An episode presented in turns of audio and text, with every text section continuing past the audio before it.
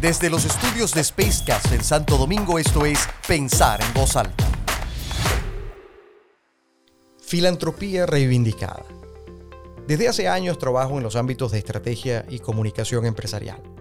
Y uno de los focos, entre varios, a los que he dedicado particular atención, es a los temas de responsabilidad social empresarial y sostenibilidad.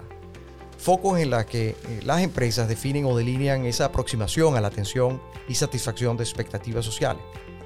eh, contribuyendo a través de diversas fórmulas en las que procuran integrar su actuación responsable al beneficio del negocio en el que participan. Ahora bien, a lo largo de los años, la actuación socialmente responsable se ha expresado de múltiples formas y ha tenido de hecho diversas etiquetas, pero al final, cuando es bien entendida, todas persiguen el objetivo de integrar la actuación empresarial a la vida de los ciudadanos, produciendo con ello resultados que permiten o permitan asegurar una relación de mutuo beneficio mientras se preserva todo aquello que resulta relevante para ambas partes.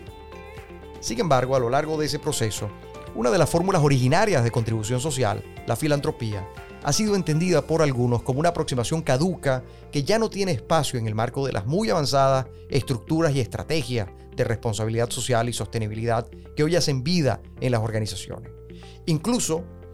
ha llegado a posicionarse como una mala práctica que las empresas deben evitar una especie de patico feo. Esto siempre me ha llevado a compartir una misma reflexión con quienes he tenido la oportunidad de trabajar en múltiples organizaciones. No podemos despreciar, subestimar o subvalorar el poder de la filantropía y debemos considerar su función en la contribución de alcanzar grandes metas como sociedad. El término filantropía proviene de dos vocablos griegos, filos, que significa amor, amigo, y que significa hombre. Por tanto, filantropía supone amor a la humanidad o al género humano. Y la pandemia causada por COVID-19 ha puesto de manifiesto tal sentimiento, traducido en la capacidad para solidarizarnos con nuestros congéneres. Creo que esto coloca a la filantropía en una resaltante y muy importante posición, tomando en cuenta este, que debemos darle un segundo aire frente a aquellos que se han multiplicado como sus detractores pues solo a través de la contribución de cientos de organizaciones privadas se han podido atender grandes necesidades que los gobiernos por sí solos no tienen capacidad de resolver, logrando así avanzar con mejor pie, por cierto, en la lucha contra este enemigo común que ha representado el COVID-19. A nivel mundial y para finales de mayo de 2020, Candid.org ya reflejaba una cifra de más de 10.5 billones de dólares en más de 4.000 aportes provenientes de casi 700 grandes donantes. Todo ello en beneficio de unos 3.000 receptores para la atención de la emergencia pandémica. Esfuerzos que se han concentrado en atención de desastres, control epidemiológico, sistemas de soporte y tratamiento médico, insumos, desarrollo económico de atención comunitaria, alimentos, esfuerzos educativos y manejo informativo, entre muchos otros ámbitos. Hemos visto al sector privado volcado a prestar contribución, bien sea a través de esfuerzos individuales o cooperativos, aportando importantes recursos económicos, humanos, logísticos y de servicios que resultan críticos en la tarea de atender y encontrar aceleradamente una pronta solución a esta situación de crisis cuyo impacto estamos todavía por ver. Este esfuerzo, que parte de una clara comprensión del riesgo y su impacto en la dinámica socioeconómica, empuja la decisión y compromiso de las empresas a colocar a disposición recursos que no provienen de programas previamente estructurados con una visión de largo plazo asociados al core del negocio, o como resultado de extensos procesos de planificación, todos muy válidos y necesarios,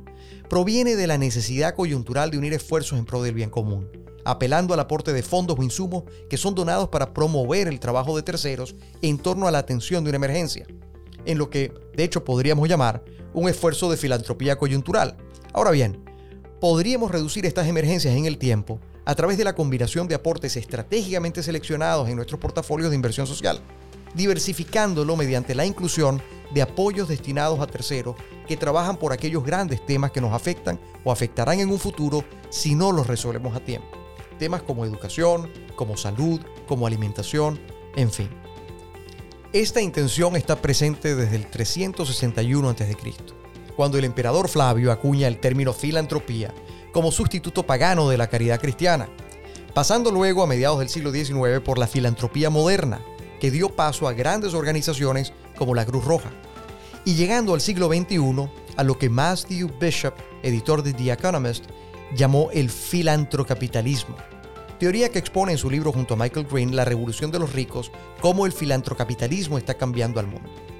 En esta aproximación, Bishop y Green destacan cómo grandes inversores sociales buscan mejorar el rendimiento de sus esfuerzos con la finalidad de favorecer la actuación, incidencia e influencia sobre grandes causas de impacto social y las problemáticas que impactan a la humanidad, utilizando para ello métodos de gestión empresarial para el ejercicio de la filantropía. Es así como esta práctica, entendida como un foco de inversión sostenida para el aporte significativo a la solución, dista entonces de esos esfuerzos que solo apuntan a dejarse ver en la foto en actos de relaciones públicas o en acciones de face washing.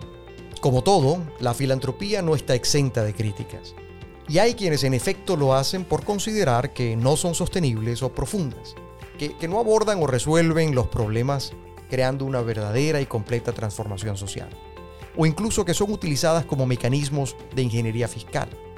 Sin embargo, yo creo que cabe la pregunta, ¿se debe dejar de apoyar a la generación de mejoras que pueden producir resultados en favor de motorizar grandes cambios?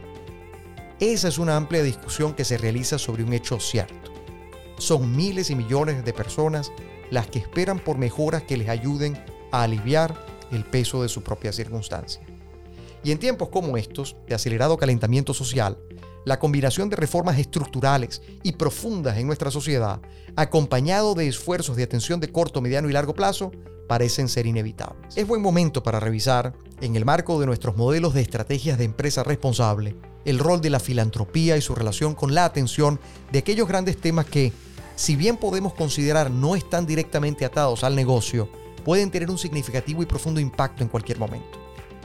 ¿Cómo podemos contribuir a darle certidumbre y sostenibilidad a organizaciones no gubernamentales, centros de investigación, universidades, en fin, tantas organizaciones que trabajan por las soluciones a complejos problemas sociales que son de interés común? ¿Cómo podemos combinar esfuerzos cooperativos con otras organizaciones para abordarlos generando mayores y más efectivas alianzas? ¿Cómo podemos contribuir con los gobiernos a través de la transferencia de capacidades y apoyo a iniciativas alineadas a esos problemas? En fin, los retos que representa este tema y los que presenta para el planeta, bien expresados en los 17 Objetivos de Desarrollo Sostenible de la Agenda 2030 de Naciones Unidas, requerirán del aporte concentrado de grandes esfuerzos que lejos de la atomización de iniciativas inconexas que pueden resultar ínfimas, permita que entre todos podamos cerrar filas para enfrentar y superar los importantes retos que como humanidad tenemos por delante. Mi nombre es Tony da Silva y esto fue Pensar en Voz Alta